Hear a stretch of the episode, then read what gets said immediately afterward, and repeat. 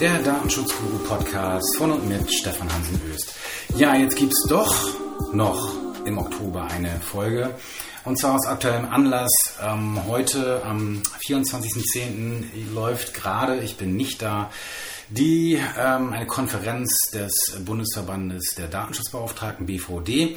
Und da gab es auch bei Twitter ein wenig Aufruhr, weil der von mir sehr geschätzte ähm, Landesdatenschutzbeauftragte von Baden-Württemberg, Dr. Stefan Brink, ähm, unter anderem geäußert hat, oh, kann auch sein, dass es ein Mitarbeiter oder eine Mitarbeiterin von ihm war, dass der Steuerberater oder dass die Einbindung eines Steuerberaters im Bereich der Lohn- und Gehaltsabrechnung als Auftragsverarbeitung zu werten sei.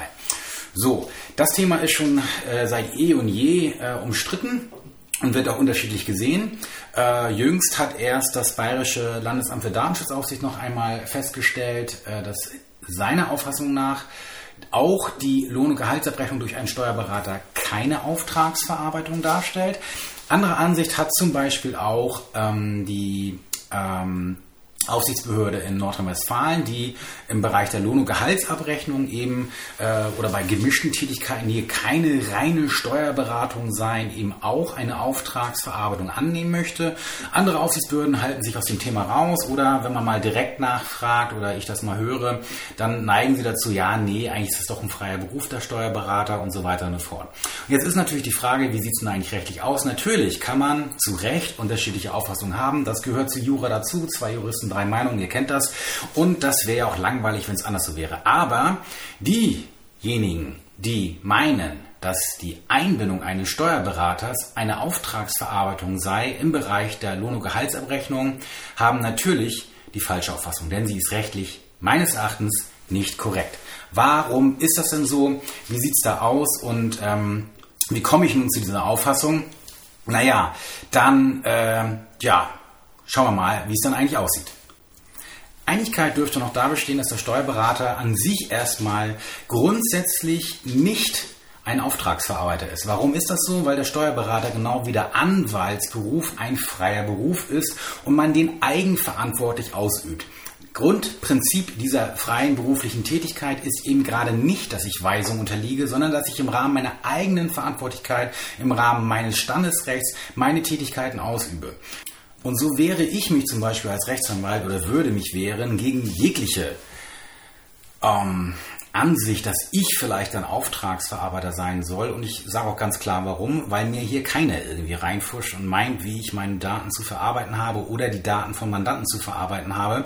Denn ich bin eben kein Auftragsverarbeiter. Und warum das nochmal jetzt relevant wird für diesen freien Beruf und überhaupt, dazu kommen wir dann zum Schluss nochmal. Aber ähm, ganz klar ist, nach 32 Absatz 2 Steuerberatungsgesetz in Verbindung mit den berufsrechtlichen Regelungen für Steuerberater ist erstmal der Steuerberater eigenverantwortlich tätig und insoweit eben weisungsfrei.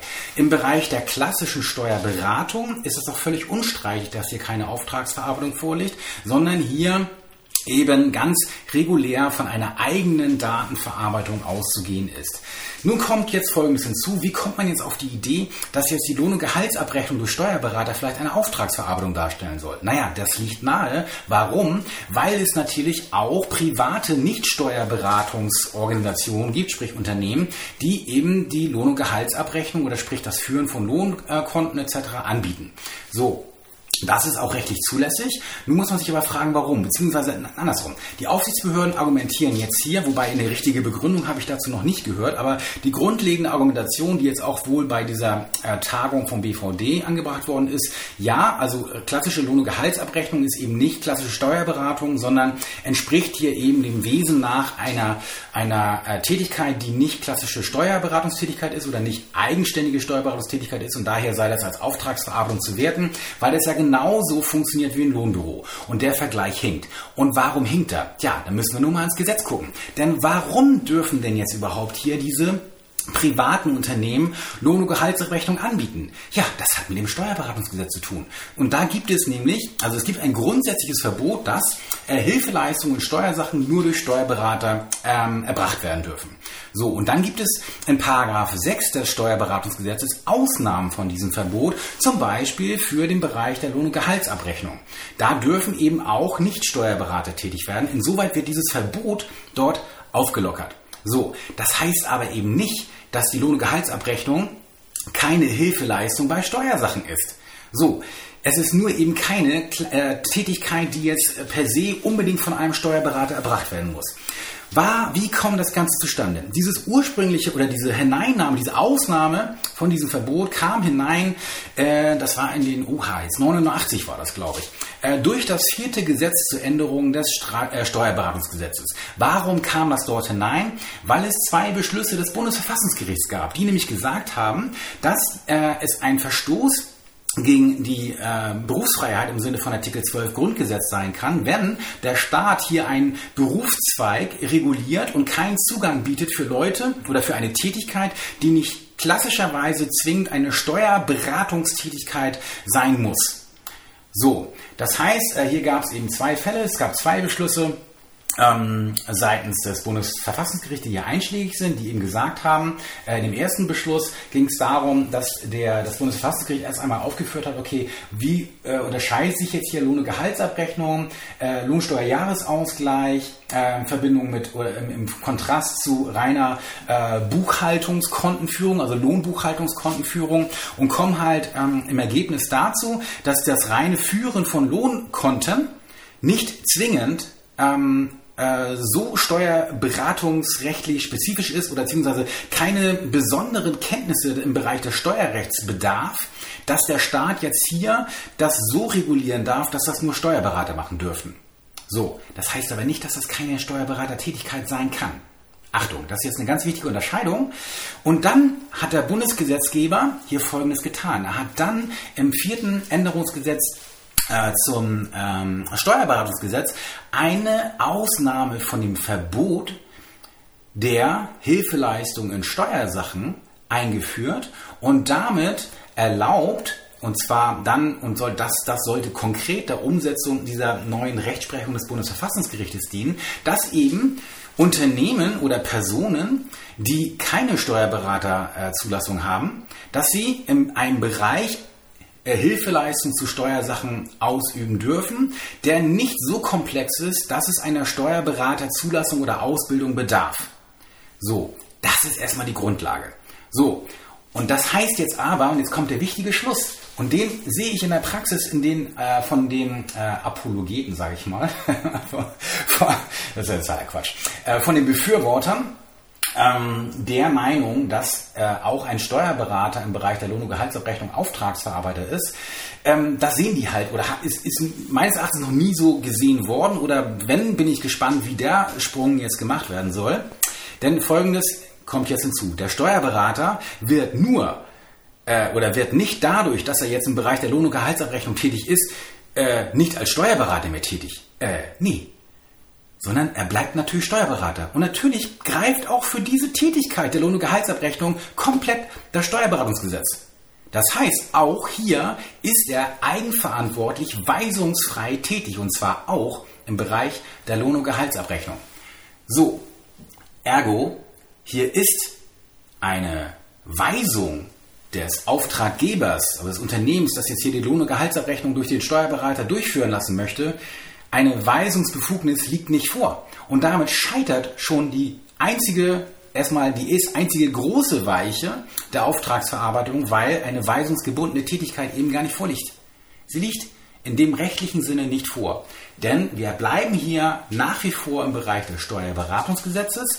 Es gibt eben nur eine Ausnahme von dem Verbot der Hilfeleistung bei Steuersachen für Nichtsteuerberater in diesem kleinen Bereich. Das heißt aber eben nicht, um es nochmal zu wiederholen, dass jetzt hier der Steuerberater, nur weil er Lohn- und Gehaltsabrechnung macht, die vielleicht nicht so komplex ist, dass man Steuerberater sein muss, dass er dadurch nicht mehr als Steuerberater tätig wird. Das ist rechtlich meines Erachtens kaum vertretbar, wenn wir den Blick auf das Steuerberatungsgesetz behalten. Denn niemand wird vertreten können, dass der Steuerberater im Bereich der Lohn- und Gehaltsabrechnung nicht nach dem Steuerberatungsgesetz tätig sein wird. Also, da gehe ich nicht mit, liebe Leute.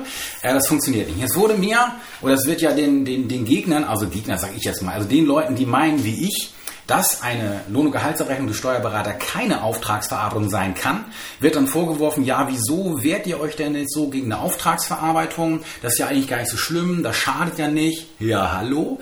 Dann würde ich euch mal empfehlen, wenn ihr da jetzt noch nicht so viel Erfahrung habt in dem Bereich, äh, wenn ihr mal Auftragsverarbeiter seid, wie viel Pain in the Ass das sein kann, wie der Amerikaner sagen würde, ein Auftragsverarbeiter zu sein. Und stellt euch jetzt mal Folgendes vor. Mal angenommen, ein Steuerberater, der kriegt jetzt hier einen Auftragsverarbeitungsvertrag vorgeklatscht mit umfangreichen Weisungs- und Kontrollrechten im Bereich der Datenverarbeitung. So, jetzt kann ich natürlich sagen, okay, ja, ich nutze sowieso Datev ähm, oder einen anderen Anbieter, Simba und wie sie alle heißen. Ähm, und sag jetzt, ja, das kann man in der Vertragsgrundlage machen. Aber die Weisungs- und Kontrollrechte des Auftraggebers einer Auftragsverarbeitung sind doch recht weitgehend und auch die Kontrollrechte. So, und jetzt kann er zum Beispiel auch sagen, okay, jetzt weitere Dienstleister, Unterauftragnehmer, nö, darfst du nur mit meiner Zustimmung und so weiter und so fort. Und ähm, ja, ne, oder es gibt eben ein Widerspruchsrecht nach Artikel 28 Absatz 3 im Hinblick auf weitere Unterauftragsverarbeiter, äh, Unterauftragnehmer einer Auftragsverarbeitung. Und im Ergebnis kommt es jetzt dazu, dass ein Steuerberater, der jetzt meinetwegen 20 verschiedene Kunden hat im Bereich der Lohn- und Gehaltsabrechnung und 20 verschiedene Auftragsverarbeitungsverträge hat, dass er 20 Mal jetzt bei, bei neuen Unterauftragnehmern sich Genehmigung lassen, hol, äh, Genehmigung holen muss muss und auch Kontrollrechte äh, einräumen muss und so weiter und so fort. Worauf ich hinaus will, ist folgendes. Der Steuerberater wollte gerade nicht in diesem Business sein, Auftragsverarbeiter zu sein. Er ist ein Freiberufler. Er möchte weisungsfrei in eigener Verantwortung Daten von oder seine Arbeit erledigen. Dass das auch im, am Rande, sage ich mal, bei Lohn- und Gehaltsabrechnung vielleicht nicht nur am Rande, sondern etwas mehr, mit Datenverarbeitung zu, zu tun hat. Ja, na klar, vollkommen klar, geschenkt. Aber das führt eben nicht dazu, dass ich jetzt dann einfach äh, sagen kann, okay, oder sagen muss, ja, jetzt bin ich halt mal Auftragsverarbeiter und habe das ganze Prozedere da irgendwie durch. Ähm, ich hoffe, das ist jetzt verständlich für euch. Ich rede mich bei Auftragsverarbeitung immer ein bisschen in Rage, weil ich den meisten Mandanten rate, wenn sich irgendwie argumentieren lässt, dass es keine Auftragsverarbeitung ist, dann sollte man den Weg gehen. Denn Auftragsverarbeitung als Auftragsverarbeiter ist Pain in the Ass mittlerweile. Äh, das war es vorher schon. Aber es ist jetzt noch umso mehr, weil ich nachher durch diese ganzen verschiedenen Kunden und durch die verschiedenen Anforderungen von Auftragsverarbeitungsverträgen kriege ich es kaum noch auf die Reihe, hier vernünftig arbeiten zu können, ohne dass ein riesen Buhai daraus entsteht, wenn ich nur eine klitzekleine Schraube drehe. Jetzt könnt ihr sagen, ja, wieso? Dann nimmst du halt deinen Standardauftragsverarbeitungsvertrag als Steuerberater und dann sage ich nur so, ja, ist klar.